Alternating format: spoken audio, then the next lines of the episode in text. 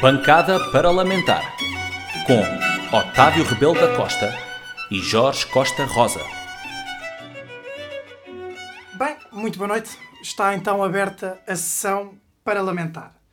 Hoje uh, vai ser uma sessão um bocadinho mais interessante do que a última, porque finalmente temos um convidado, será o nosso primeiro convidado. Uh, antes de apresentar o nosso convidado, teremos naturalmente de fazer a eleição do presidente e do deputado, uh, o que significa que eu estou a fazer esta apresentação preliminar porque fui o presidente uh, na última bancada. Precisamente. Já tenho aqui a moeda na minha posse. Portanto, Pelo que, Jorge, pergunto, cara ou coroa? Cara. E escolhi a coroa, pá, como um bom monárquico. Como bom é... monárquico, não, eu escolhi cara desta vez. Cara? Cara.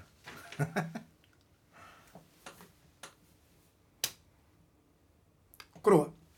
Portanto... Não ganho uma, não ganho uma eleição. Eu sou o presidente Seja muito bem-vindo, Sr. Deputado. Muito obrigado, Sr. Presidente. Como está? Apresentar então o nosso ilustríssimo uh, convidado, que é advogado, político, colunista, ex-secretário de Estado, notável do CDS e prémio Arco-Íris da ILGA, e hoje deputado não inscrito na bancada parlamentar. Se posso fazer também uma nota pessoal, é um herói meu pessoal, um tipo subejamente conhecido e bem parecido, Adolfo Mesquita Nunes, bem-vindo à bancada parlamentar. Olá, obrigado pelo vosso convite para estar aqui. A Nós é que agradecemos a tua presença nesta lamentável obrigado. bancada.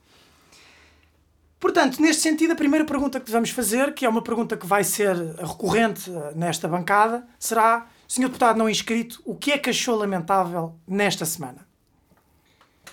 Esta semana uh, tem-se somado várias eh, notícias que mostram a péssima gestão do ano letivo que este governo tem feito. Uh, o que significa, do meu ponto de vista, que o Estado abandonou a escola pública, abandonou os alunos, sobretudo os alunos mais vulneráveis, Uh, isto é, para mim, uh, uma falha uh, no mais importante elevador social que nós temos, que é a escola. e deixar crianças ao abandono, ou deixar crianças sem o apoio necessário para, nestes tempos pandémicos, por falta de gestão e de previsão, não poderem ter aulas e não poderem ter aulas em condições, eu acho que é uma enorme falha que temos muito que lamentar. E também lamento a circunstância de isto gerar pouco, pouca indignação. Porque se estivéssemos a falar de uma aula de educação sexual numa escola em Trás-os-Montes, tínhamos manifestos, manifestações uh, e tínhamos os partidos aos berros. Isto que é uh, um tiro de canhão no elevador social que a escola é, devia merecer muito mais. Infelizmente, são notas de rodapé, o que não significa que os partidos não tenham falado no Parlamento. A Ana Rita Bessa tem falado no Parlamento, aliás, até tem escrito vários artigos sobre esse assunto. Mas, mas enfim, não vemos, do ponto de vista político, isto se tenha transformado numa prioridade, como deveria ter sido. Então o Sr. Deputado acha que, que as prioridades estão um bocadinho trocadas no que toca ah, para, a, para a direita se, nesta matéria. Para matéria a direita e para a esquerda, porque se nós olharmos para aquilo que tem sido uh, as indignações na área da educação, que andam normalmente ou à volta de carreiras ou à volta das questões remuneratórias e, do, e das avaliações dos professores, ou, no caso mais à direita, da questão dos colégios privados ou das aulas de educação, para, educação a cidadania, para a cidadania, quer de um lado, quer do outro, as indignações são sempre mais ruidosas e com maior uh, empenho e maior ênfase do que aquilo que se tem visto sobre esta matéria, que me parece que é muito mais grave porque compromete as oportunidades dos miúdos uh, e, e, das crianças.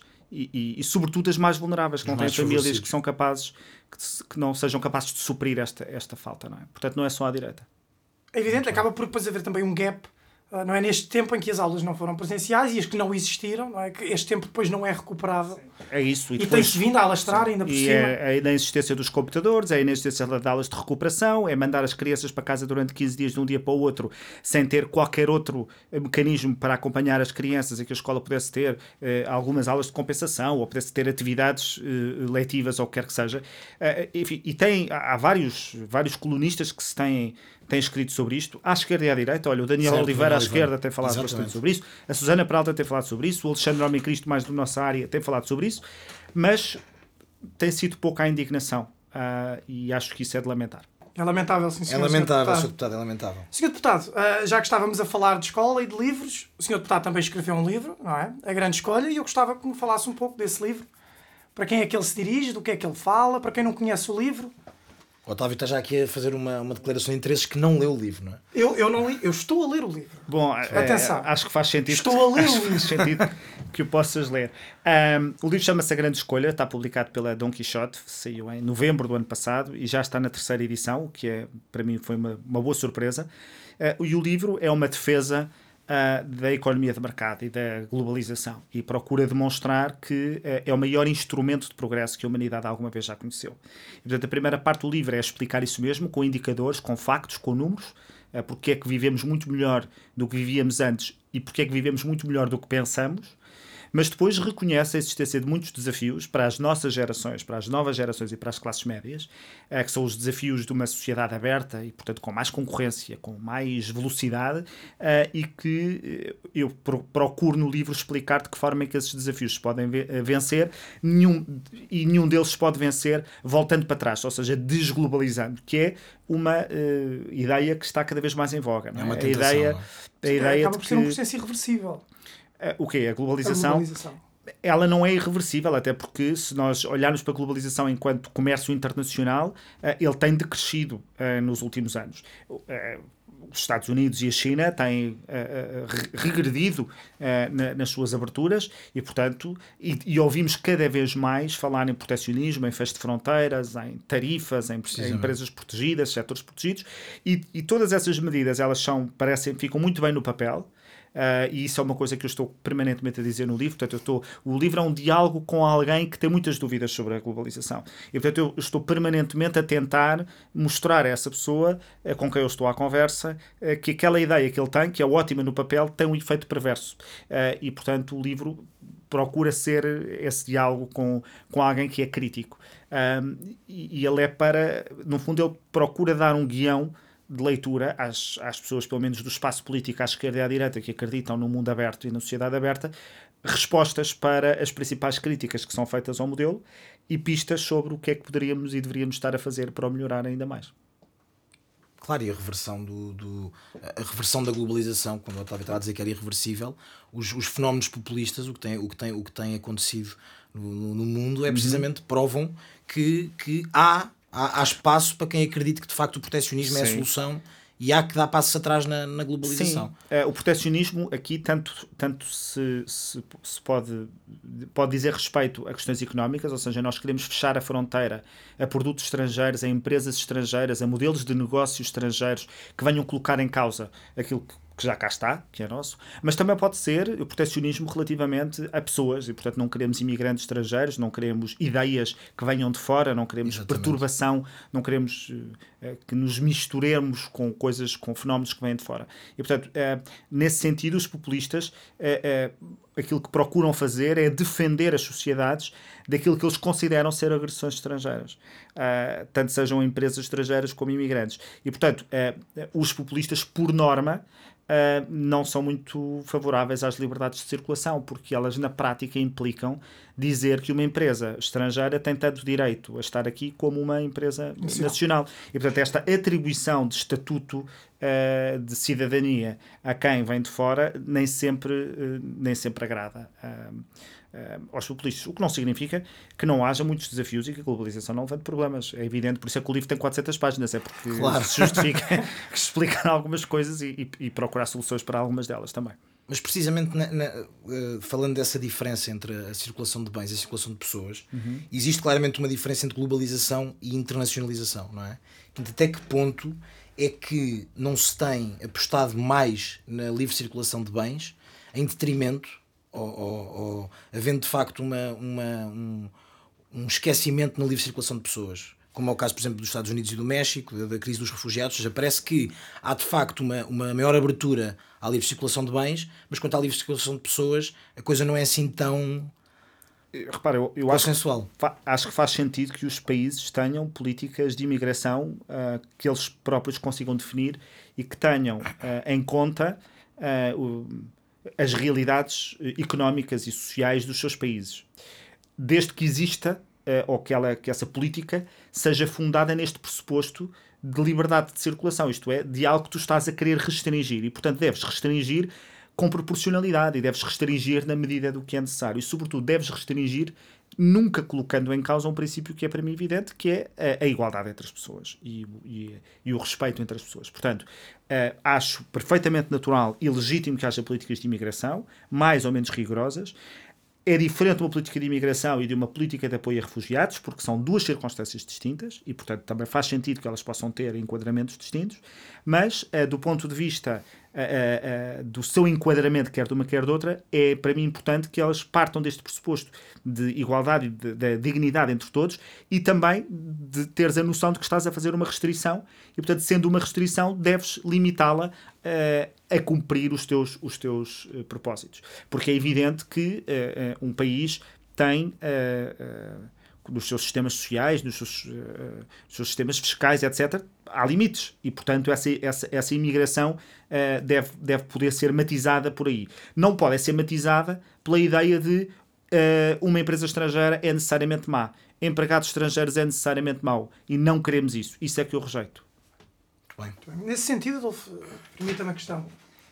O que é que é mais prioritário resolver e como? A desigualdade ou a pobreza? um, a criação de riqueza é a, a, coisa mais importante que nós devemos uh, ter presente quando desenvolvemos políticas públicas. Porquê?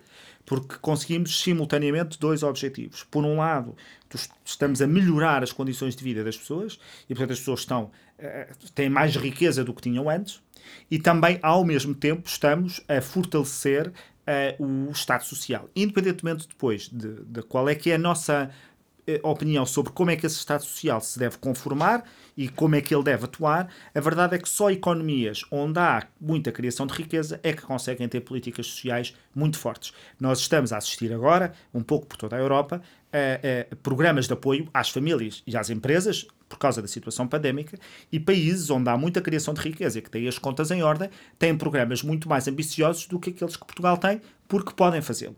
E, portanto, a criação de riqueza é uma prioridade.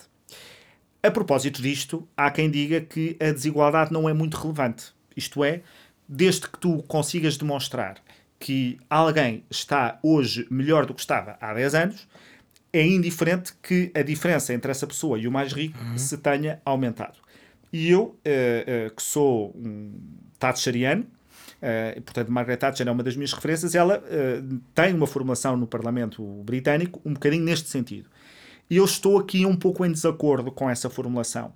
Não porque não acho que a criação de riqueza não deve ser a prioridade, e portanto o combate à pobreza, é evidente que é, mas quando um país aumenta os seus níveis de desigualdade, isso pode ser sinal de que alguma coisa está a funcionar mal na criação de oportunidades. Isto sim pode significar que se perpetuaram monopólios, que se perpetuaram situações de privilégio, que o sistema fiscal, que o sistema de justiça não estão a funcionar a favor de todos e só estão a funcionar a favor de alguns, que a escola eh, não está a conseguir ser o elevador social que deve ser, eh, que as pessoas não têm capacidade, eh, as pessoas mais vulneráveis não têm possibilidade de romper com os circuitos de pobreza. Portanto, acho que se deve olhar com atenção para os níveis de desigualdade e procurar perceber de onde é que eles vêm. Se vêm destas falhas. Porque se forem falhas que impeçam o elevador social, então acho que nós temos de olhar, olhar para ela. Agora, uh, as desigualdades, e, e, esse é um dos capítulos do livro, a desigualdade é muito difícil de medir, uh, e eu procuro explicar porquê. E, além disso, quando se mede os índices de desigualdade, nunca se consegue medir se a desigualdade é boa, se a desigualdade é má. E o que é que eu quero dizer com desigualdade boa e desigualdade má? A desigualdade má é esta que eu acabei de identificar, não é? portanto, aquela que é o empecilho uh, às oportunidades das pessoas. Há uma desigualdade boa, que são os incentivos que são criados pelas pessoas que trabalham mais e, portanto, porque trabalham mais, ganham mais e porque ganham mais, conseguem progredir mais na vida, não é? E, portanto, ou uma empresa que vende melhor, produz melhor e, portanto, está, oferece mais riqueza aos seus trabalhadores e aos seus proprietários porque trabalha mais. E estas desigualdades, que são as desigualdades que têm que ver com o normal funcionamento da economia, são aquelas que são chamadas de desigualdades boas. Há um estudioso até bastante crítico da globalização, que é o Branko Milanovic, da desigualdade, e ele diz que a desigualdade é como o colesterol é preciso ir ver se. porque há um colesterol bom e um colesterol Sim. mau. Uh, e a mesma coisa nas desigualdades. Portanto, eh, eu tenho às vezes é muitas reticências quem usa a desigualdade como isto como combate político muitas das vezes eh, é uma pessoa que nem sequer está a saber se a desigualdade em causa Uh, é Acaba por boa, ser um chavão, um chavão é, um, fácil. é um chavão, ou então quer um, igualita- um igualitarismo, e eu acho que esse igualitarismo é mau. não é? Pode levar à pobreza de todos. Exatamente. Portanto, Claro. eu olho para as desigualdades, sobretudo com esta ideia de lupa, de ir tentar perceber se os sistemas estão a beneficiar só alguns e não todos, porque acho que isso é uma obrigação. Pelo menos, se me perguntares qual é o, teu, o meu maior propósito eh, na política, ou seja, qual é que, qual é que seria eh, o, o maior propósito, seria esse que é eh, tornar o nosso contexto de nascimento o mais irrelevante possível nas nossas condições de, de vida, nas nossas condições de, de progredir. Ele será sempre relevante, não é? É normal, Claro. mas torná-lo o mais irrelevante possível nas possibilidades de termos sucesso. Muito bem.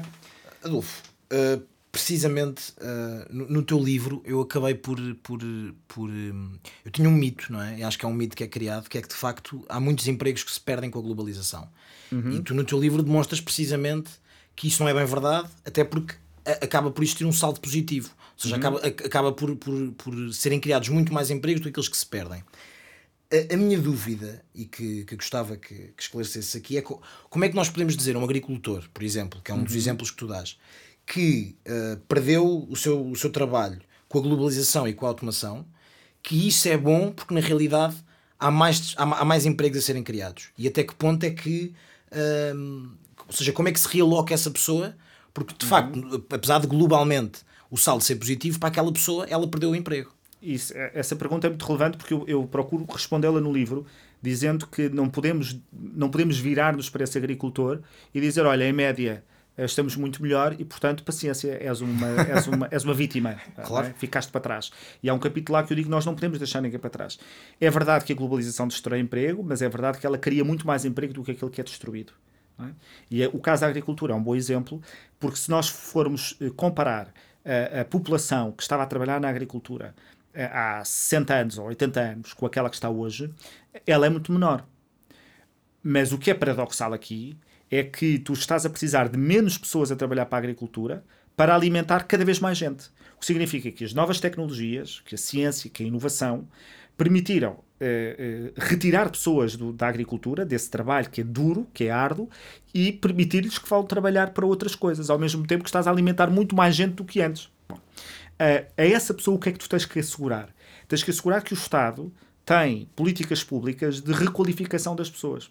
E é por isso que eu insisto muito no livro, na área da educação, mas na área da formação profissional. Porquê? Porque o desafio da globalização é, é o desafio da disrupção eh, na área laboral.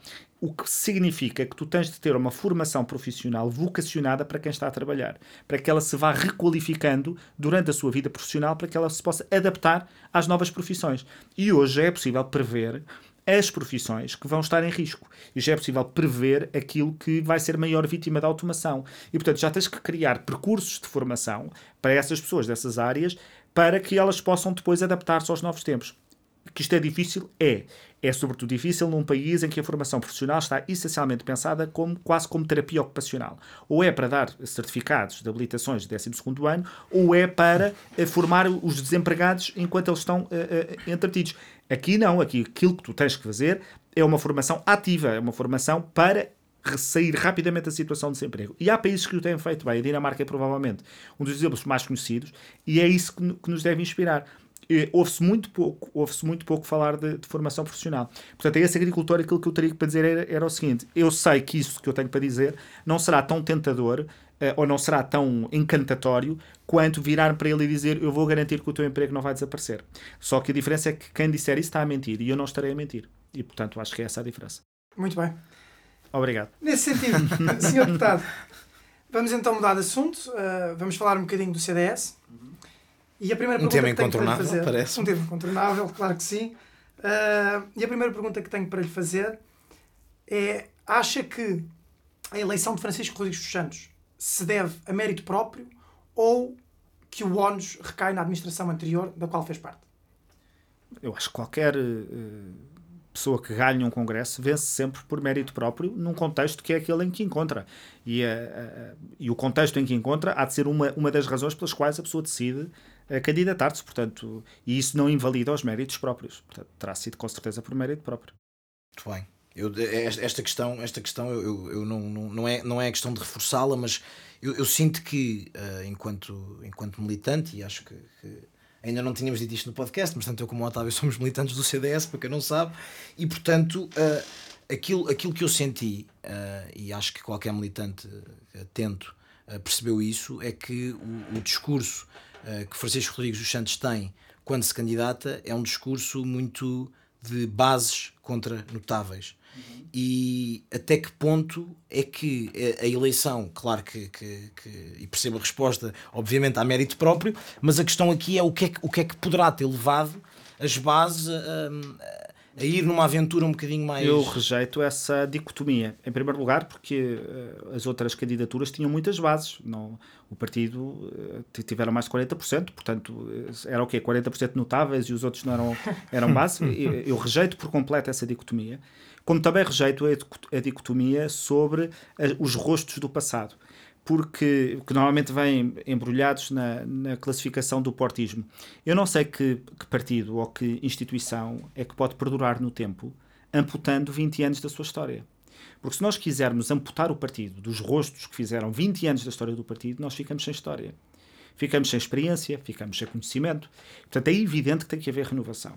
É evidente que tem que haver novas entradas, é evidente que tem que se buscar pessoas que já tinham saído, e é evidente que uh, temos de conviver todos e estar todos juntos num projeto.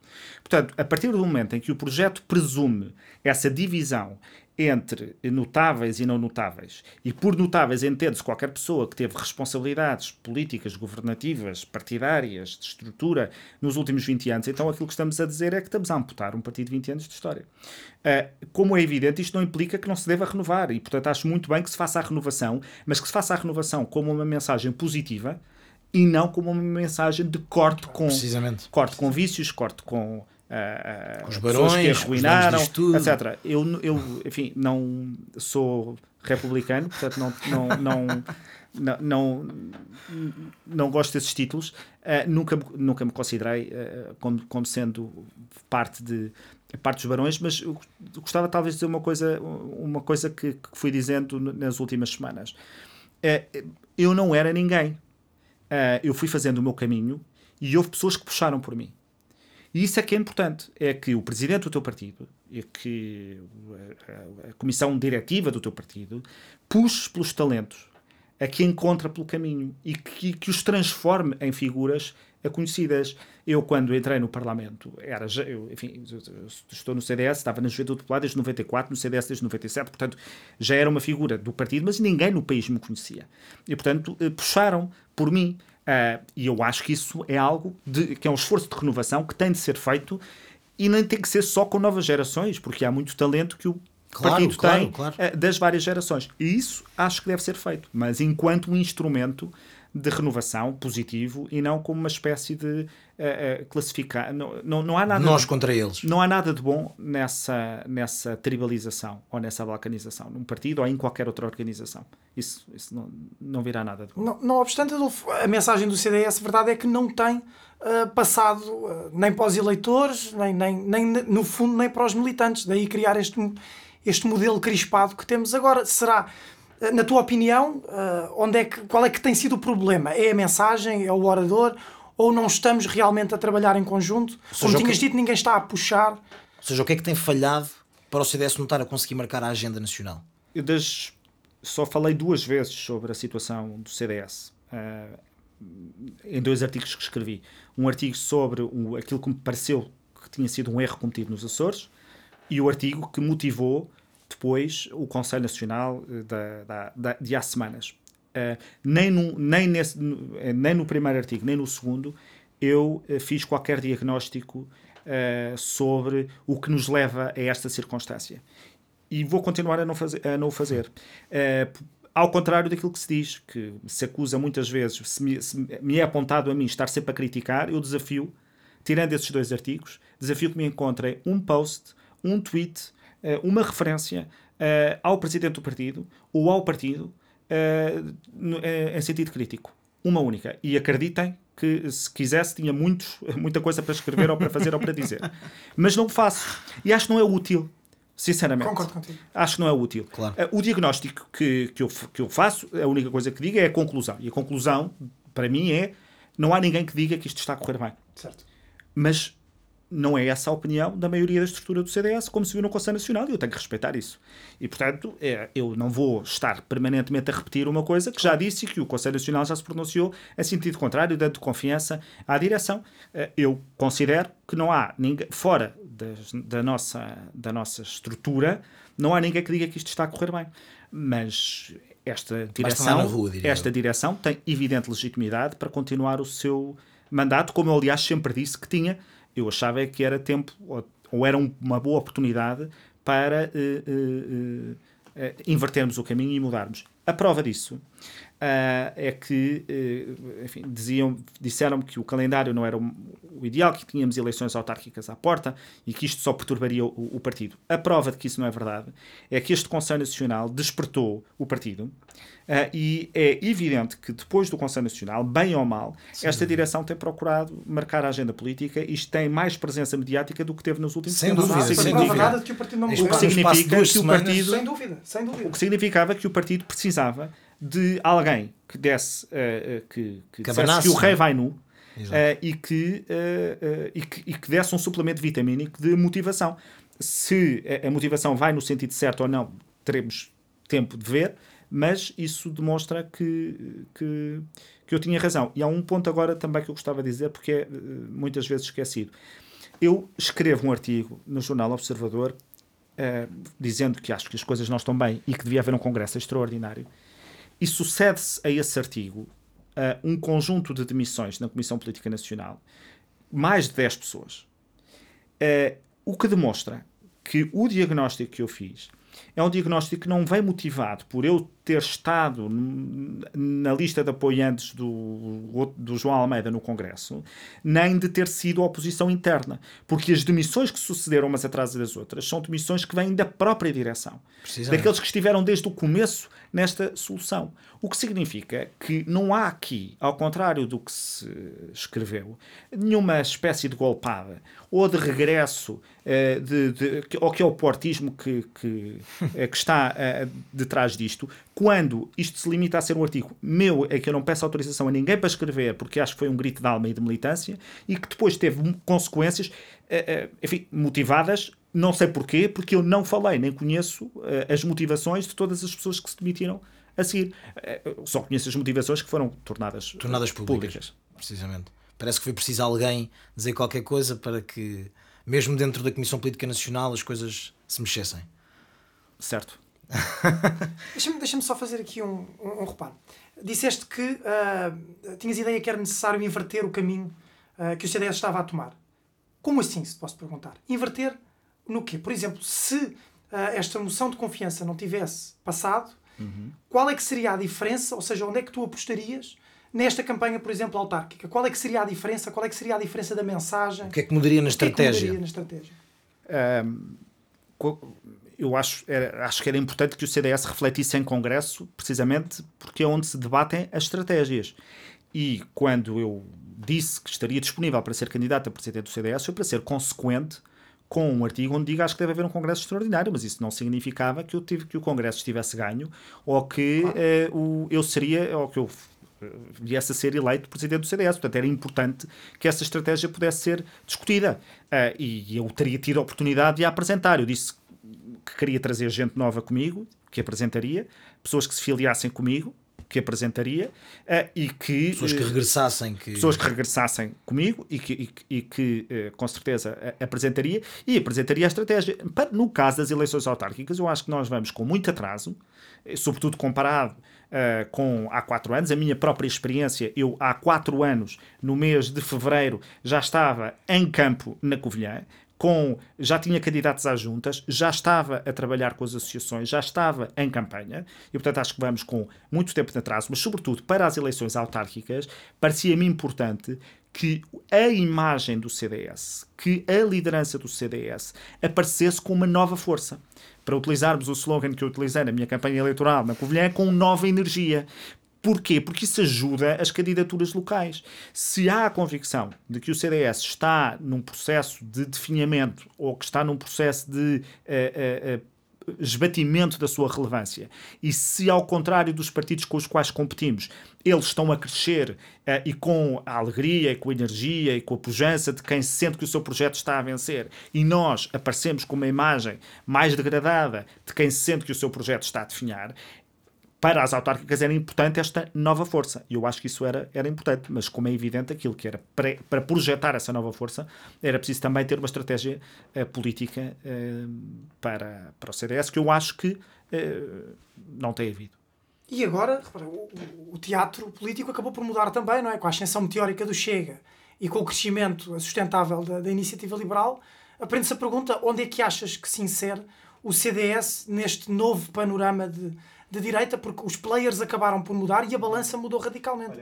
Quando escrevi o artigo uh, no Observador, uma das dúvidas que eu tinha era eh, sobre se toda aquela, todas aquelas pessoas que ao longo dos últimos anos me foram uh, dizendo que estariam comigo em qualquer solução de liderança que eu, em que eu estivesse, ou que foram colaborando comigo no livro, no programa eleitoral, uh, ou na minha vida partidária e política com ideias e com debates e com discussões, uh, se elas estariam disponíveis ainda para, para dar este passo.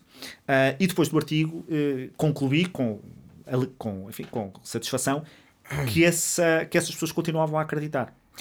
E, e, e, e, o que é que isso mostra? Mostra que há um espaço, que é o nosso espaço, que, está pronto para ser ocupado, uh, que é uh, ter, claro, que com uma liderança carismática e com um projeto ambicioso, é a, a, ocupação do espaço da sensatez à, à direita, isto é, termos uh, uma uh, enorme capacidade de, de, dizer ao país como é que nós pomos a economia a crescer, como é que os setores mais dinâmicos da sociedade encontram em nós a resposta de desamparar a loja para que eles possam subir, crescer, dar emprego, criar riqueza e para os setores e para as pessoas mais dinâmicas, como é que elas vão poder ter ferramentas para poder dar de si e que quem trabalha mais ganha mais e que quem se esforça mais consegue mais, sem nunca perder de vista aquilo que é para mim essencial, que nós não podemos deixar ninguém para trás neste movimento. E portanto, nós não podemos apenas falar de baixa de impostos, nem podemos apenas falar de economia, sem esquecer como o Jorge estava a perguntar há pouco pelo agricultor que eh, foi vítima de uma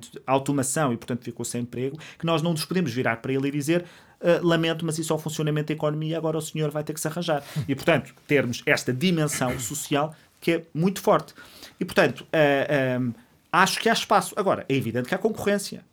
É evidente que há concorrência. E a concorrência é, é, é, mas os partidos que não havia antes, não é? É, é verdade, e, e, isso é um desafio acrescido, e, e, e, eu nunca disse que isso era fácil. Agora, como é que se vence essa concorrência? Só há duas formas. Eh, eh, como é que se lida com essa concorrência? Só há duas formas. Uma é aquela que temos ouvido muito, e que eu estou em profundo desacordo, que é, bom, estes novos partidos vieram, vieram para ficar e para crescer de forma uh, uh, permanente. E, portanto, vamos ter que nos reorganizar. Uh, vamos ter que, um, há uns que têm que ir para o Chega, há outros que têm que ir para a Iniciativa Liberal, e nós aqui no CDS ficamos mais pequenos, mas ficamos aqui neste nosso canto que é o nosso. Isso é uma fórmula. É uma fórmula, para mim, que está condenada ao fracasso. É uma Outra forma resignada, não é? É resignada, é resignada. É resignado e, sobretudo, é, é, contra o espírito do, do é, é contra uh, uh, o espaço que o CDS sempre quis ocupar. Portanto, é minguar esse espaço. Claro, precisamente. A outra opção é dizer, não, o nosso projeto consegue o melhor tudo, consegue o melhor destas correntes, consegue o melhor. Nós conseguimos juntar as melhores ideias que, estão nesse espaço político, a que acrescentamos pessoas que as conseguem executar, que têm experiência na sua execução, que têm credibilidade para o fazer e têm a sensatez de não ter ideias apenas dogmáticas, mas que conseguem ser uh, concretizadas. E que temos uma penetração no tecido social, no tecido empresarial, no tecido económico que nos permite uh, concretizar e aparecer ao país como podendo, uh, como podendo concretizá-la. Uh, isto é o caminho que eu acho, é o espaço que o CDS tem, tem de ocupar, mas nada disto é teórico. É verdade que isto está fundado em ideias muito firmes, mas tudo isto depende de liderança, carisma e capacidade de execução. Porque podemos estar todos certinhos no caminho, mas depois não temos nem os protagonistas certos, nem a equipa certa, nem a experiência certa, pode ficar comprometido. Portanto, eu não acho que seja irreversível a decadência, não acho que seja irreversível o definhamento, mas acho que se não fizermos nada, então vence a primeira filosofia. A filosofia de que. bom, uma filosofia mais é, é de que o CDS tem que deixar perder militantes para, para outros partidos uh, e, e, e contentar-se com, com, com, com, com, o que sobrar. É? e, e esse teu raciocínio, uh, uh, pegando naquilo que tu estás a dizer, de facto há uma coisa que, que. Uma das coisas que muito só via quando, quando tu surgiste com aquele artigo e surgiste com uma possível candidatura à liderança do partido, era que existiria o risco de nós nos tornarmos uma iniciativa liberal 2.0. Uhum. E, uh, e, e, e, a minha dúvida aqui é. Uh, eu, eu, eu, discordo até porque eu acho que o CDS, a iniciativa liberal, uh, apesar de poderem tocar em, em, algumas questões, como as questões económicas, em, em, há muito mais aquilo que nos separa do que aquilo que nos une, portanto, acho, e acho que, há, que, que de facto havia, havia necessidade de, de, de, um partido como a Iniciativa Liberal para ocupar um espaço que o CDS não ocupava, na minha opinião. Não sei se, é, se concordas com isso. Mas uh, esta, esta, este, este, esse raciocínio, mesmo esse raciocínio resignado, uh, não significa também que parece que não existe uma pretensão, uh, ou existe essa falta de pretensão de, de, do CDS de ir roubar votos à, à, ao PSD. Porque falava-se muito de que contigo, à frente do partido, o CDS ia secar a iniciativa liberal.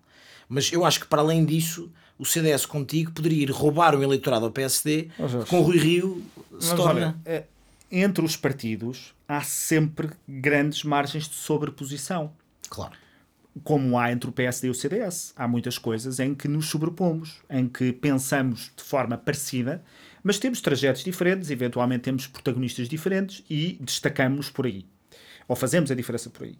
Acontecerá o mesmo relativamente a propostas da Iniciativa Liberal ou propostas do Chega.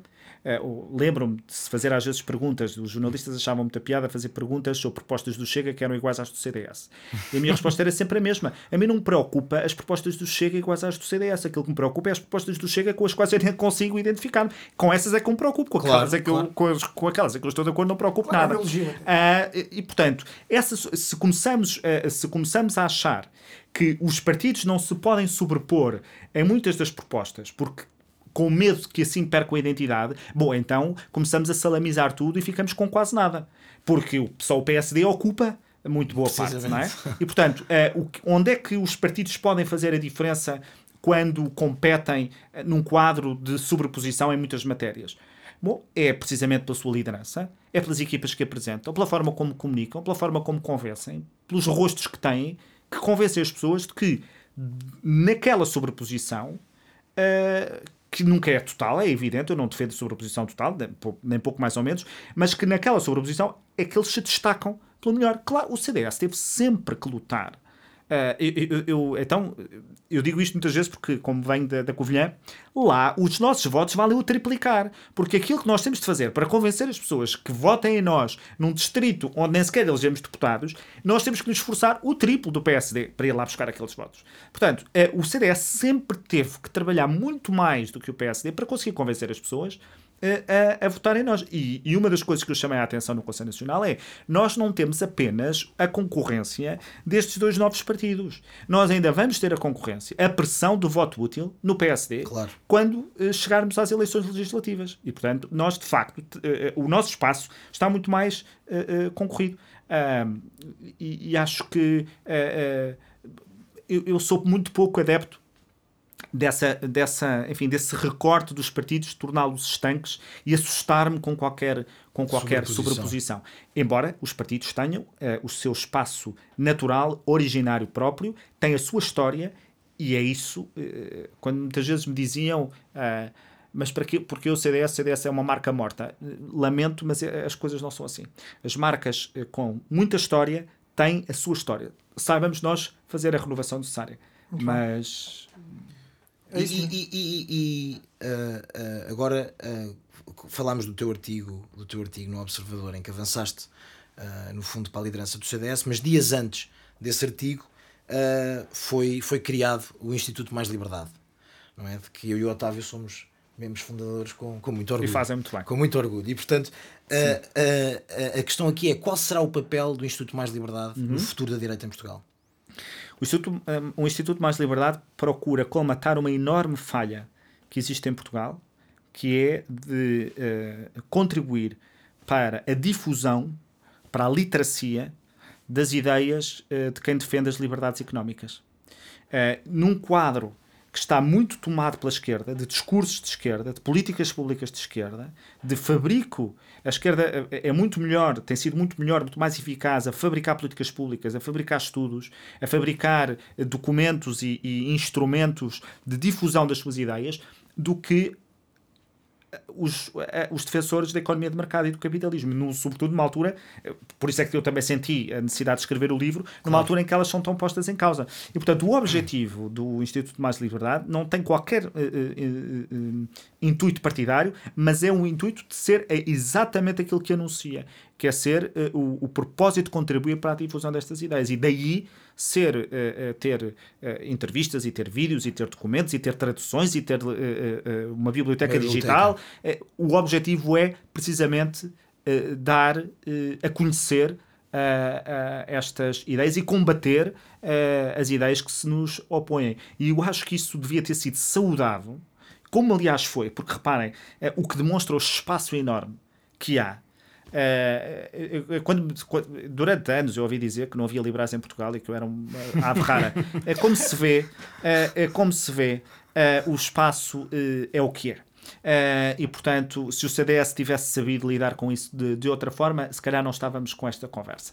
Mas, mas a, a, a, a, sede que as pessoas tinham de colaborar em algo assim foi de tal ordem que foi um êxito. E atenção, os fundadores e os membros pagam para lá estar não é uma inscrição gratuita. Nós sabemos, pessoas, Adolfo, nós sabemos. Vocês, certo, vocês sabem, mas os restantes nossos pagam para lá estar. E, portanto, mostra a necessidade que existe. E eu sou presidente da Assembleia Geral, portanto, eu não estou uh, nos corpos dirigentes executivos, uh, mas a quantidade de gente que chegou ao pé de mim e dizer eu, eu trabalho aqui, trabalho ali, eu gostava de colaborar, o que é que eu posso fazer? Temos de fazer alguma coisa. Portanto, mostra como estava a, a, nossa, o nosso espaço político ou ideológico, se quiserem, estava sedento. estava sedento de algo que pudesse, sem amarras partidárias, pudesse fazer esse trabalho.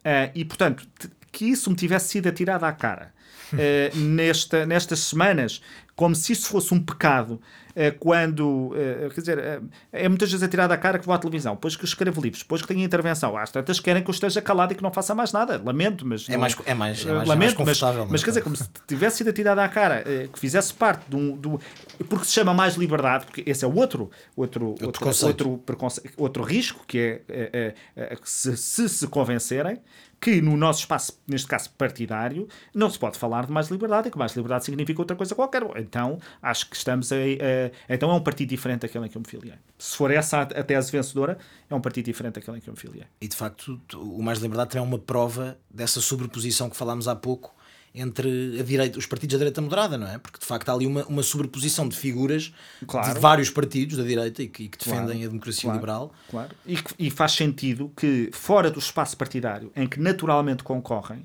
e que, portanto, em que naturalmente eh, competem pelos mesmos eleitores, que haja espaços onde essa concorrência não exista para que o trabalho possa fazer-se de forma abrangente e que se possa fazer de forma mais, mais produtiva. Precisamente.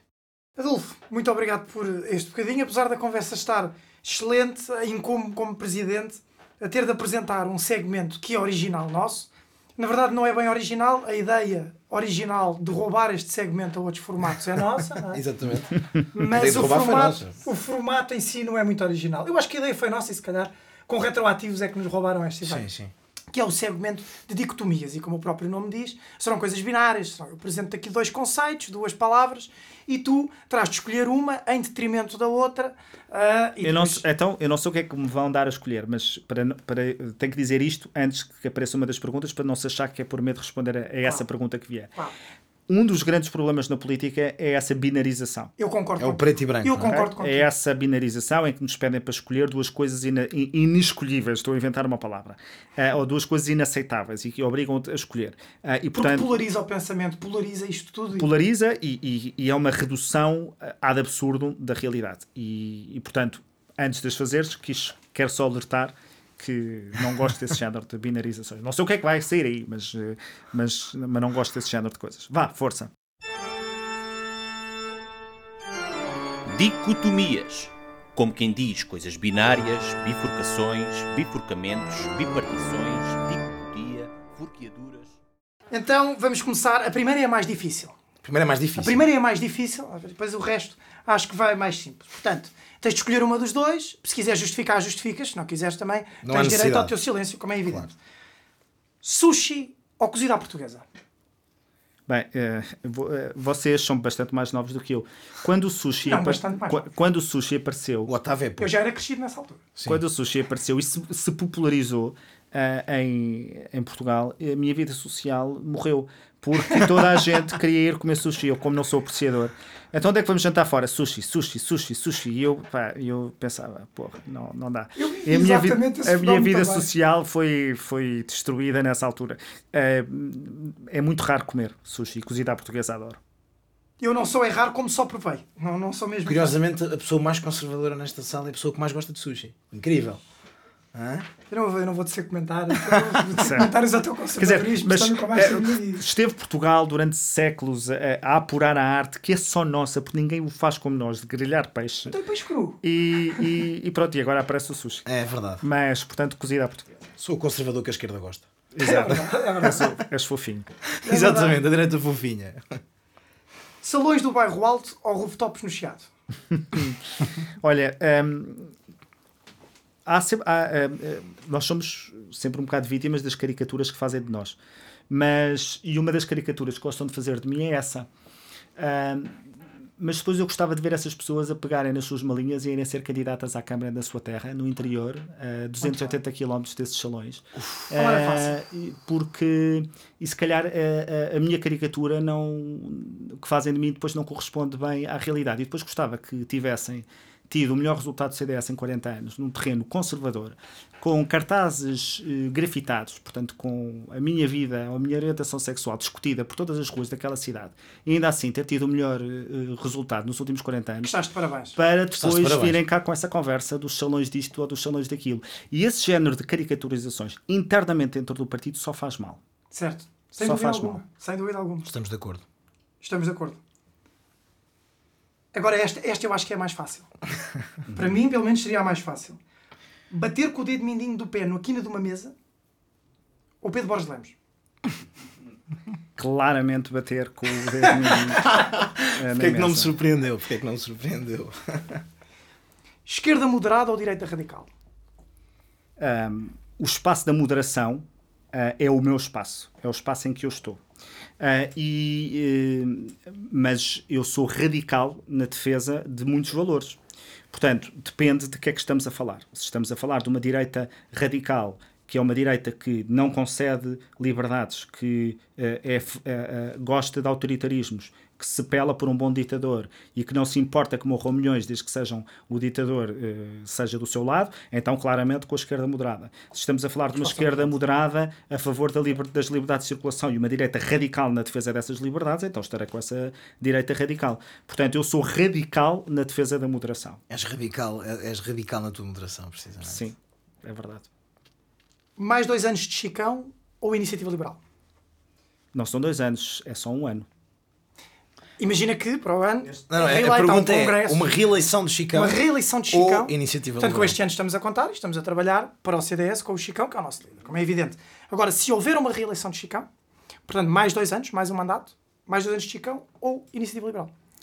Esse, fazem muitas vezes essa, essa pergunta e eu quase sinto muitas vezes que são convites para eu me ir embora. Pelo, da minha parte, pelo contrário. minha parte, Não, não, mas, mas essa, mas essa conversa é sempre um convite para eu me ir embora. E acho que um partido fica mal eh, se começa a convidar os seus dirigentes e as, suas, as figuras que trabalharam pelo partido, que deram a cara pelo partido, com todos os defeitos que tenham e com embora. todos os erros que tenham cometido, para, para se irem embora. Eh, agora, se o CDS se transformar numa coisa iliberal, se o CDS transformar numa direita iliberal ou numa direita confessional ou numa direita que se preocupa mais eh, em meter o bedelho eh, dentro do quarto das pessoas do que com as condições de vida e da prosperidade das pessoas, ah, então essa não é, esse não será o meu espaço. Ah, portanto, os partidos evoluem e são livres de se transformar noutra coisa qualquer. Ah, e, portanto, eh, espero que isso nunca aconteça no CDS. Adolfo, muito obrigado por teres respondido a estes, a estes pares de conceitos. Vou dar agora a palavra ao nosso deputado inscrito para fazer aqui o segmento de comissão de inquérito. Portanto. Jorge, senhor deputado, dou-lhe a palavra. Muito obrigado, Sr. Presidente. Uh, o, o espaço da Comissão de Inquérito é um espaço em que o deputado residente uh, o deputado da bancada parlamentar, no fundo. É lamentável. Uh, é lamentável, isso, isso, mas isso é sempre, mas nesta situação em concreto, uh, uhum. faz perguntas, como o nome indica, ao, ao, ao nosso deputado não inscrito. Comissão de Inquérito. Adolfo, quais são as tuas referências intelectuais? Já disseste uma, uma há pouco?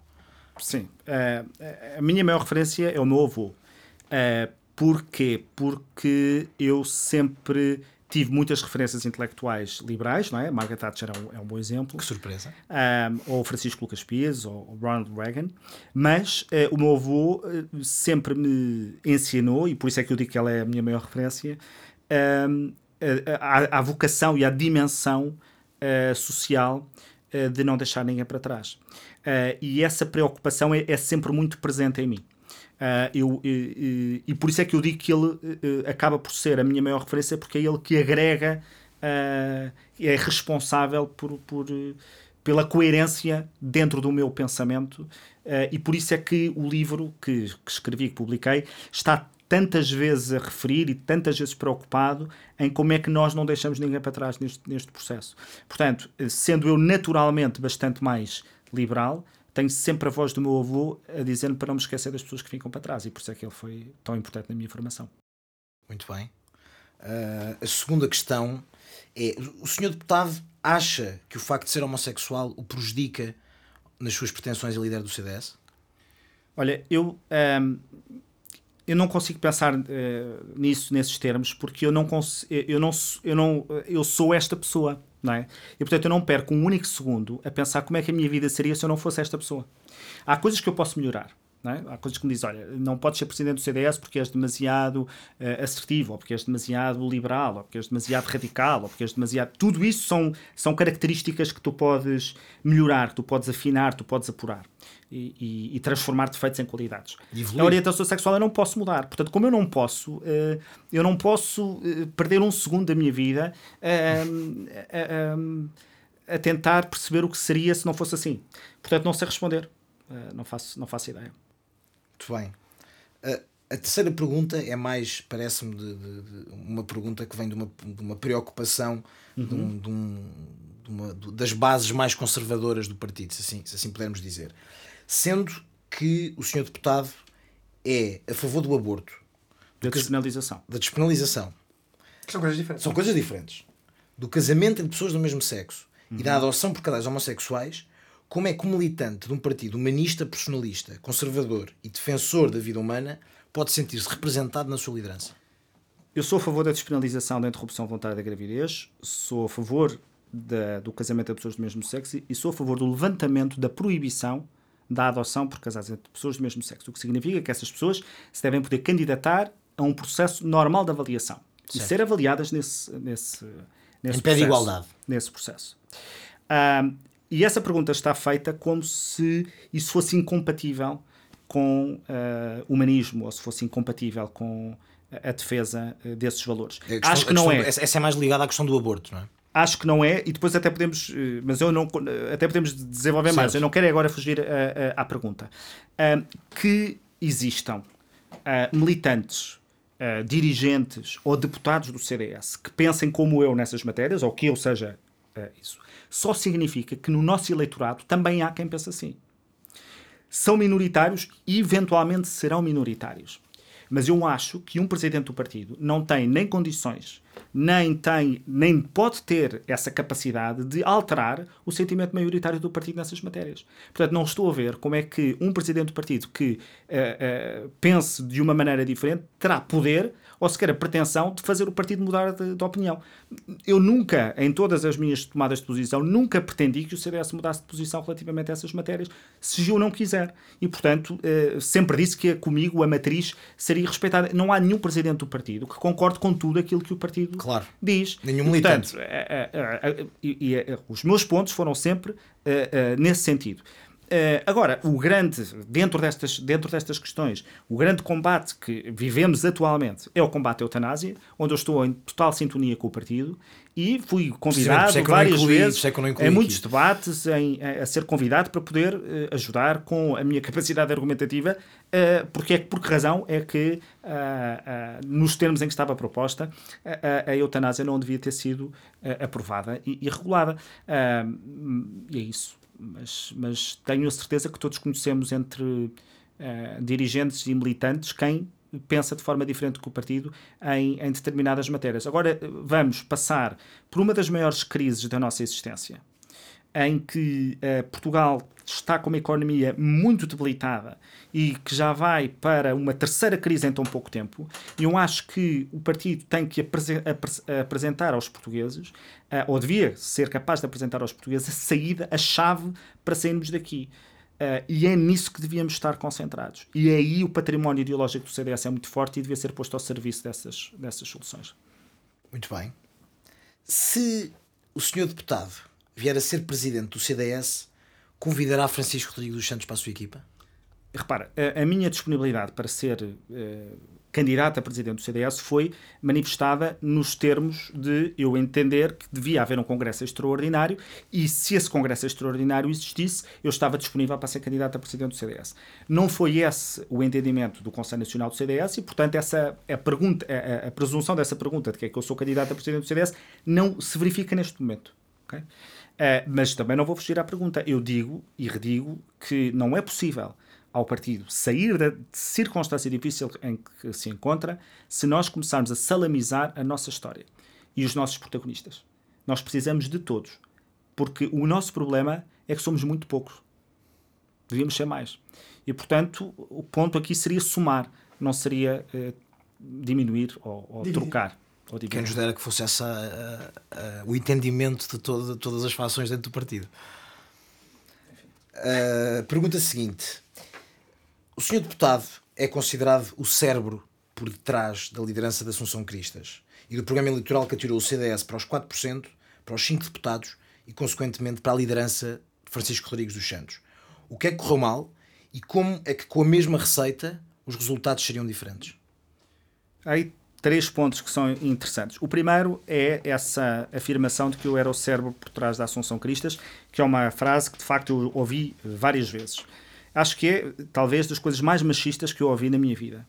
Porque é presumir uh, que a Assunção Cristas, que eu não renego com a minha presidente de partido, uh, quero esclarecer isso, que a Associação Cristas não tinha cérebro e que era o Adolfo que estava por trás e que é o Adolfo que mandava e que era o Adolfo que puxava cordelinhos.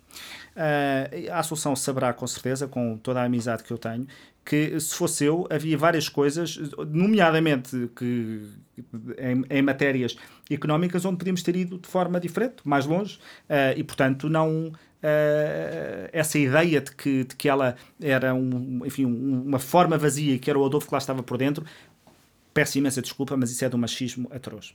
Relativamente ao programa uh, eleitoral, ele não reflete a visão que eu tinha uh, para o partido. Ela reflete a visão que o partido tinha de si próprio. E colaboraram nesse programa muitas figuras de todas as tendências do partido. E eu acho que tenho muito orgulho no programa que apresentei. Eu, aliás, até hoje não consigo encontrar pessoas que me digam que o programa era desrespeitava a história do CDS, que era um programa lunático, que era um programa que não tinha propostas boas. Aliás, eh, das poucas propostas que esta direção tem posto cá fora, todas constavam do programa, uh, ou estão inspiradas nesse programa. Verdade. E, portanto, eu tenho muito orgulho do trabalho que fizemos, que fizemos, porque eu limitei, limitei não, não é limitar, mas eu coordenei eh, eh, estamos a falar de eh, as propostas que vêm, por exemplo, na área da natalidade. Vieram muitas, aliás, do Filipe Anacoreta Correia, por exemplo, que colaborou ativamente nessa parte do programa, que é, e, e, portanto, e, e, o programa recebeu, porque eu sempre coordenei coisas no CDS, sempre que trabalhei, trabalhei sempre com todas as sensibilidades. Sempre, porque é assim que eu sei trabalhar, porque acho que temos que tirar o melhor de, de, de, todos nós. Uh, e, portanto, essa relativamente ao programa, eu não enjeito o programa e se, quiserem, se me quiserem responsabilizar, eu acho que o CDS, a forma como olha para o professor Adriano Moreira, foi responsável por 4%. E nem por isso nós o desrespeitamos. Uh, e portanto acho que devia haver algum cuidado na forma como se trata o resultado que tivemos claro. e, e, como se trata a, a, a, a, direção e a liderança uh, anterior.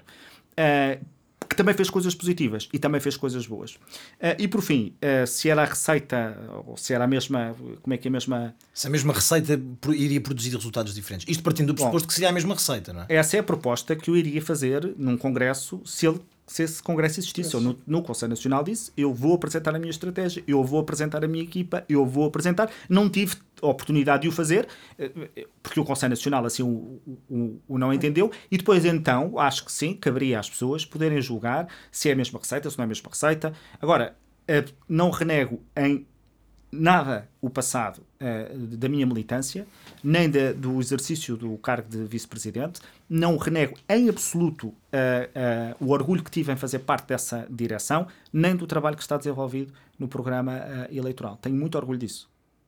havia, havia só aqui uma, uma pergunta que é o que é que correu mal? Ah, Ou seja... certo, certo, certo. Essa outra, esse é outro ponto.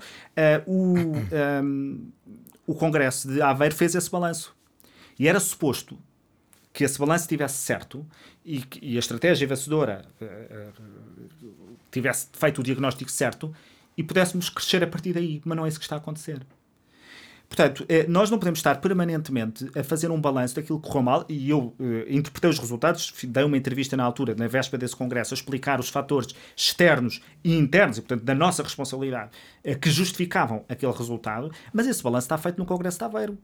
E, portanto, querer retrazer uh, uh, esses 4%, quando, ignorando a circunstância em que nós estamos, que é de definhamento uh, social, porque as sondagens terão o seu valor, mas para mim não é a sondagem que determina a, a convicção de que estamos a definhar. É eu não encontrar ninguém que me diga que isto nos está a correr bem. Eu não encontrar ninguém que me diga que vai estar nós. sempre foram nossas inimigas. Uh, sim, não, as sondagens não é o problema. As sondagens, não, não é? A questão é que se confirma as sondagens quando as pessoas andam na rua. Não, quando andamos na rua e falamos com pessoas, percebemos... Os próprios, próprios militantes. É só conversares com a própria militância. Mas, mas, mas, Jorge, é, aceito eh, se há pessoas que pensam isso, se há pessoas que pensam que eu sou responsável pelos 4%, se há pessoas que acham que eu é que era o mastermind, se há pessoas que acham isso. Eh, é justo que cada um pensa aquilo que pensa, num congresso teríamos a oportunidade de ver, porque eh, eh, parece-me quase sempre que isso é, é uma fórmula de não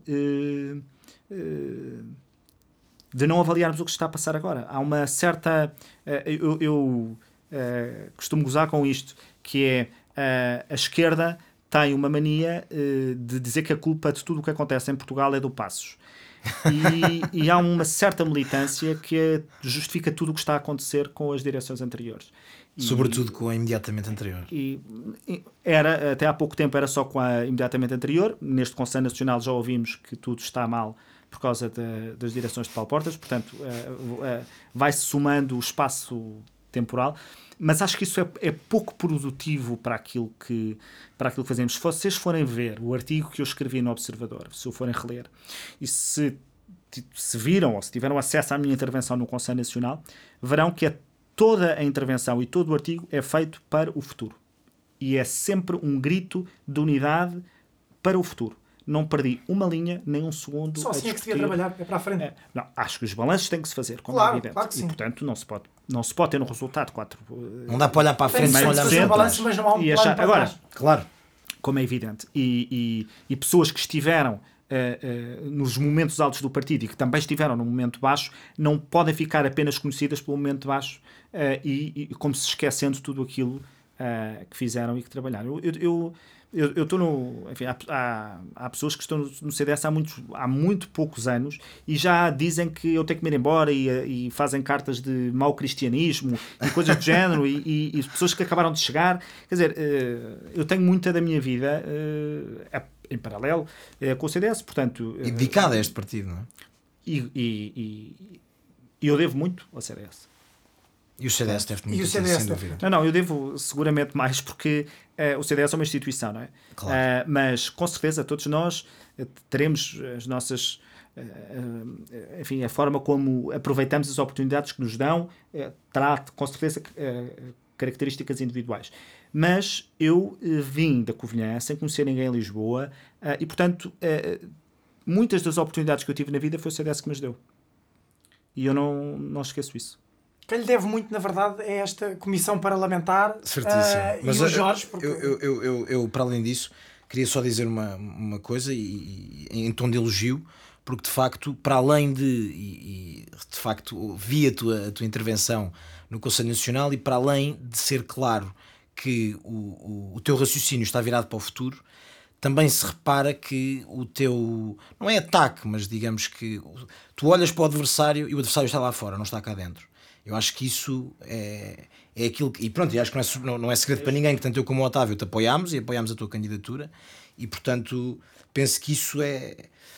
deveria ser aquilo que, que, que, que devia motivar o partido. Há, há, guerras internas que são, que são grandes e que são duras e que têm razão de ser, e como, e como sempre acontece nessas coisas, há razão dos dois lados.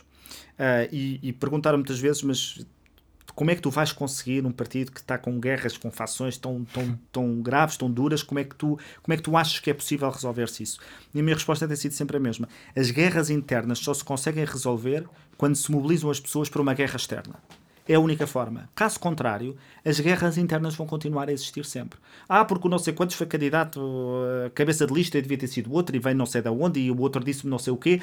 Todas essas guerras que têm muitos anos são guerras que sempre existiram e que vão perdurar no tempo, como é normal em qualquer família, qualquer associação, em qualquer partido. A única forma que existe de resolver esse problema é mobilizar essas pessoas para um combate maior, lá para fora. É a única forma. Caso contrário, vai ser impossível resolvê-las. E esse combate, que é vocacionar uh, as pessoas para fora, não é um combate retórico. Dizer o nosso inimigo está lá fora. É preciso dar instrumentos, ou seja, é preciso mobilizar as pessoas para algo que está a acontecer, para propostas que estejam a acontecer, para uma mudança que está a acontecer, para uh, uh, um programa que temos para apresentar. Isso é que tem que ser feito, porque com isso as pessoas entretêm-se e mobilizam-se e as guerras poderão continuar a existir, mas descem na, na lista de prioridades dessas pessoas, essas guerras descem uh, e, e, e, estão motivadas para, para, para o combate externo, que é aquilo que devíamos estar, que devíamos estar a fazer. E devíamos estar a fazê-lo, parece-me a mim, se me permites, de uma forma muito mais proativa e menos reativa.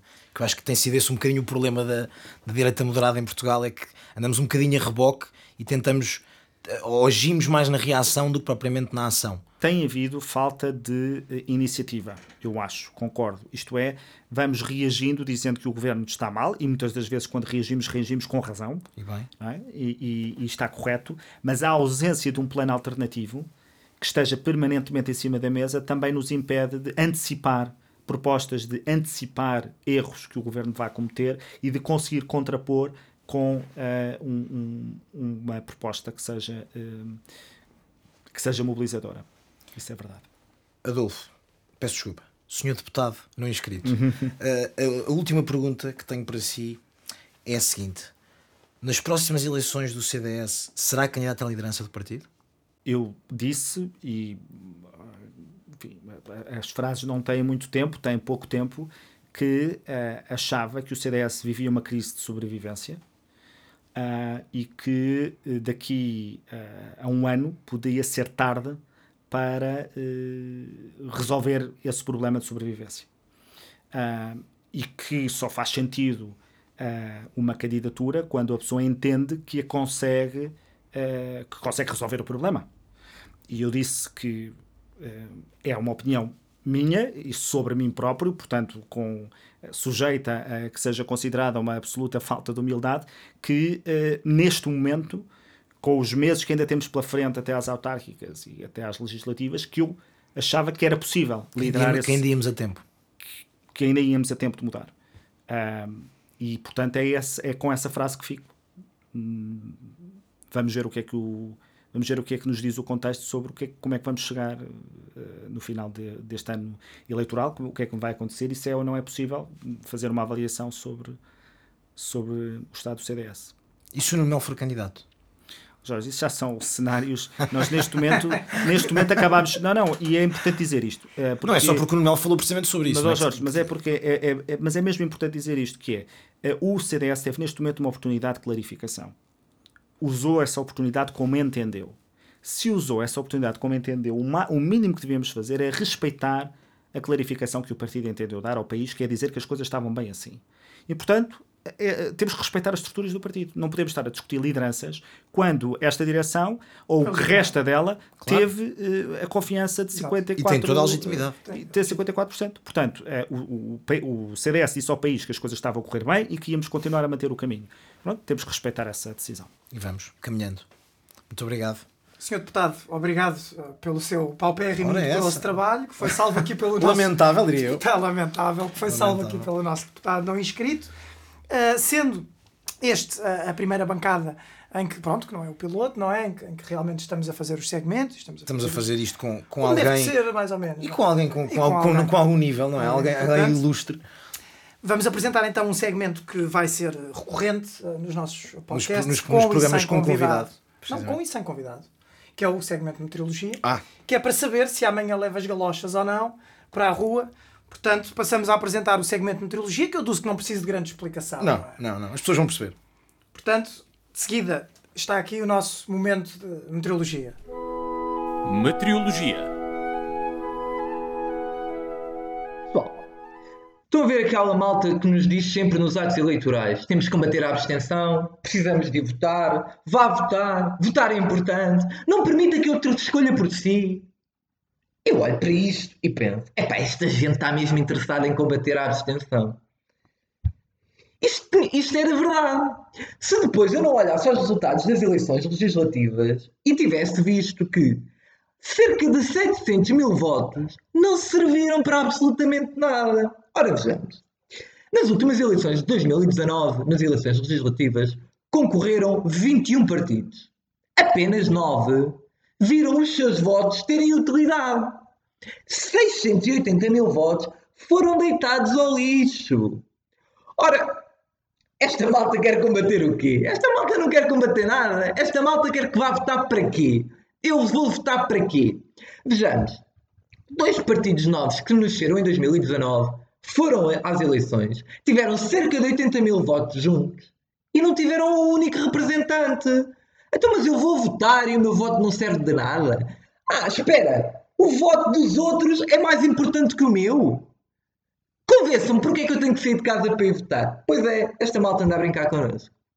Enquanto esta malta não começar a perceber que nós temos que agarrar e olhar aos círculos eleitorais, escolher pessoas da terra, pessoas que representem, não é paraquedistas, alguém sabe quem é o número 2 e o número 3 da lista da A ou B de Braga? Ninguém sabe! O que a gente sabe é que vão há pessoas paraquedistas que vêm mandadas de Lisboa. Lisboa é que vai dizer o que é que Braga, o que é que Aveiro, o que é que o Porto, o que é que Setúbal, o que é que Viseu, o que é que os Açores e a Madeira precisam. É Lisboa. São as direções. É pá, malta, nós temos que combater isto. E temos que combater isto como? Com a reforma do sistema eleitoral. Temos que acabar com o método onde, temos que ter círculos uninominais, temos que mudar o, o sistema político, porque senão, malta, isto não vai mudar nada. Enquanto tu não mudares isto, enquanto não fizeres isto junto da nossa população e junto dos partidos políticos, isto não vai mudar. É que até os grandes partidos, a grande maioria dos partidos, dos votos nos grandes partidos, não têm utilidade. São deitados à rua. Porquê? Os partidos pequeninos, os chamados partidos sem assento parlamentar, têm cerca de 200 mil, 250 mil votos. O resto é dos grandes partidos, que como não conseguem um mandato, não serve para absolutamente nada. Ora, vejamos, o meu partido, o partido em que eu votei, o RIR, não devia ter lá um representante, sendo que tem 36 mil votos. Claro que devia, pessoal.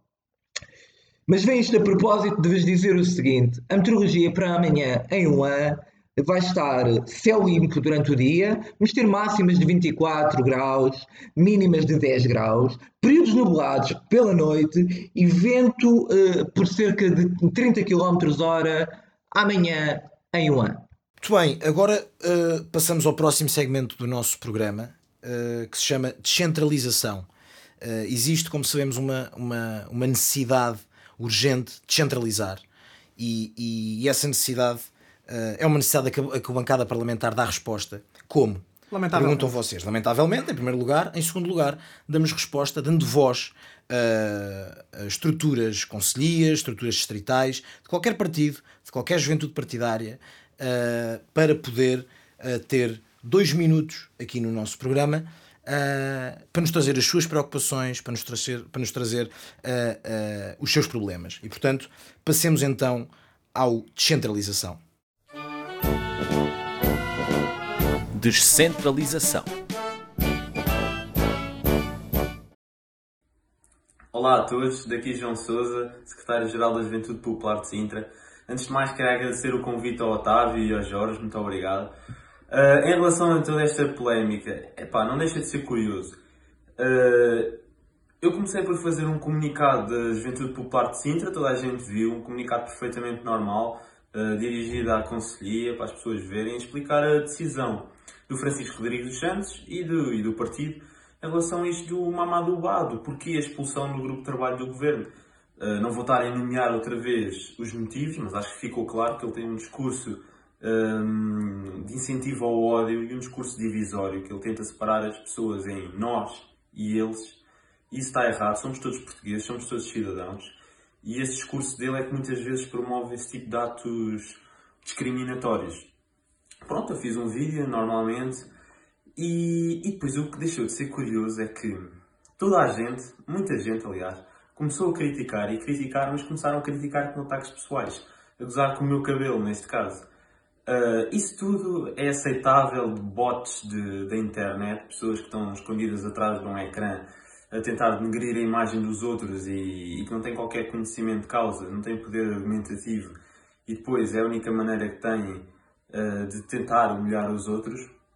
Mas o que eu não esperava, e isso foi mesmo o que me deixou a mim e a todos perplexos, foi uma ex-candidata à presidência da República, uma mulher de 67 anos, diplomata, eurodeputada, a, a chamar-me coitadinho e a dizer uh, o que é que ele tem na cabeça, quem é que enfiou o capacete prussiano.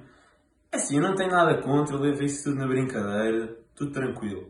A minha questão é, essa senhora, essa senhora candidatou-se à presidência da República. Essa senhora tem 67 anos. Ela tem idade para ser minha avó. Isso é uma falta de respeito profunda. É assim, eu não me ofendi e não fui. E é triste ter de ser eu com 18 anos a dizer isto, mas eu não fui descer ao nível dela uh, de fazer ataques pessoais, porque eu acho que na política especialmente na política democrática, não nessa política de tasca, nessa política de insultos e de conversa taberneira. Uh, eu acho que a política faz-se com trocas de argumentos e tentarmos expor as nossas ideias e se não concordamos, discordamos, mas apresentamos argumentos e uma troca de ideias fluida, saudável, democrática. Agora, começar com ataques pessoais uh, não faz sentido nenhum, muito menos de uma senhora como aquelas. Eu fiquei desiludido Uh, fiquei desiludido mesmo porque podia dizer que não esperava, mas se calhar daquela candidata em específico até já esperava, mas não deixa de ser deprimente. E, e, o que me deixou mais feliz foi que não estamos perdidos nesse aspecto. Eu acho que a maioria das pessoas ainda é uma, são pessoas respeitadoras, uh, que acham que a educação é mais importante do que esquerdas, direitas, uh, politiquices. Uh, é muito mais importante o respeito, a educação, a empatia pelos outros. Eu acho que nisso as pessoas até tiveram bem. Eu recebi dezenas de mensagens de apoio, centenas de pessoas a apoiarem-me no Twitter. Uh, e a maioria das pessoas estava com essa mensagem positiva: não te deixes de ir abaixo, cada um, cada um tem as suas características físicas, cada um tem o seu estilo como quer. Vivemos numa sociedade livre e democrática, ninguém tem que julgar os outros pelas aparências. Epá, a Ana Gomes esteve mal, uh, desceu um nível completamente baixo. Uh, teve uma atitude completamente desrespeituosa, uma falta de educação tremenda. E epá, as pessoas tiveram, de um modo geral, as pessoas estiveram do meu lado. E, e, foi isso, e é isso que me deixa confiante: é que os portugueses não gostam de pessoas gozonas, não gostam de pessoas que uh, não são tolerantes, que não respeitam, neste caso, o estilo dos outros sequer. Um, e pronto, e foi isso, foi isso que se resumiu toda esta polémica. Ela, entretanto, veio-me fazer um, pedir desculpas, porque não foi um pedido de desculpas nenhum, não, não se referiu ao meu nome, referiu-se ao meu cabelo mais uma vez de forma jocosa, como aquilo que ele tem na cabeça, e, e notou-se que foi completamente forçado. E além disso, fez falsas insinuações a dizer que eu estava a defender, eu e a JP estávamos a defender a deportação do Mamadou. Eu queria clarificar isto aqui para toda a gente poder ver. Nós não defendemos a deportação do Mamadou. O que nós defendemos é que Mamadou Ba deixe de integrar o grupo de, de trabalho no combate ao racismo do governo porque não tem competência para tal. Uma pessoa que semeia ódio que tem um discurso discriminatório não pode estar à frente um, do SOS Racismo, de um grupo de trabalho que está precisamente a combater a discriminação e o ódio. E foi esta a minha posição desde sempre, foi esta a posição da JP. Uh, eh, e queria agradecer-vos mais uma vez a vocês os dois por me terem convidado e a todos aqueles que me apoiaram. Muito obrigado. Muito obrigado a todos os ouvintes que nos acompanharam então neste sábado à noite. Está oficialmente encerrada esta sessão da bancada parlamentar. Não, Novamente. Falta um momento. Agradecer. Qual momento? Temos de perguntar ao Adolfo se o Adolfo quer mandar beijinhos para casa. Era o que eu ia dizer a Ah, peço desculpa, estava já a encerrar a sessão. Agradecer ao nosso deputado não inscrito a sua Peço presença desculpa, nesta lamentável bancada e, evidentemente, perguntar-lhe se, no seu momento de despedida, quer mandar beijinhos para casa. Quero, com certeza. quero mandar beijinhos para casa, quero mandar beijinhos para a minha família, que, que é bastante importante na minha vida. Eh, e eh, também dizer que acredito mesmo que há um espaço político da direita eh, radicalmente moderada, da direita que acredita nas liberdades, da direita que acredita no outro, na diferença, que acredita na tolerância, que acredita na iniciativa, no esforço, ehm, que há um enorme espaço político para ocupar. E é essas pessoas eh, que não, não, lhes, eh, não fiquem com a ideia de que, est- que estamos condenados a ter uma espécie de polarização em que são convidadas a radicalizar-se para um lado ou a radicalizar-se para o outro. Há espaço para o diálogo. Ah, isso claramente, tem que haver. Não há reforma nenhuma que possa ser aprovada e existir num país se não houver eh, diálogo e consenso. Isso não há, isso não é possível. Senhor Deputado, muito obrigado pela sua presença nesta bancada parlamentar. Jorge, lamentavelmente para a semana cá estaremos. Cá estaremos. Os dois lamentáveis do costume para chorar mais um pouco. É verdade. Portanto, neste sentido, agradeço também aos nossos ouvintes a terem perdido mais um sábado à noite e contamos com eles para perder mais um sábado à noite. Assim sucessivamente. Para a semana, cá estaremos para a semana os dois lamentáveis do costume, com mais um Lamentavelmente, segmentos. sem, sem um, um convidado Lamentavelmente, sem um convidado de luxo como o Adolfo. hoje. Pronto. É pena. É pena. É lamentável. É lamentável. É lamentável. senhores das galerias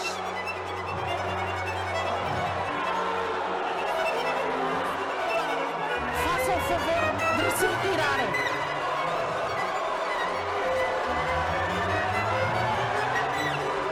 Façam o favor de se retirar. Façam o favor de se retirar.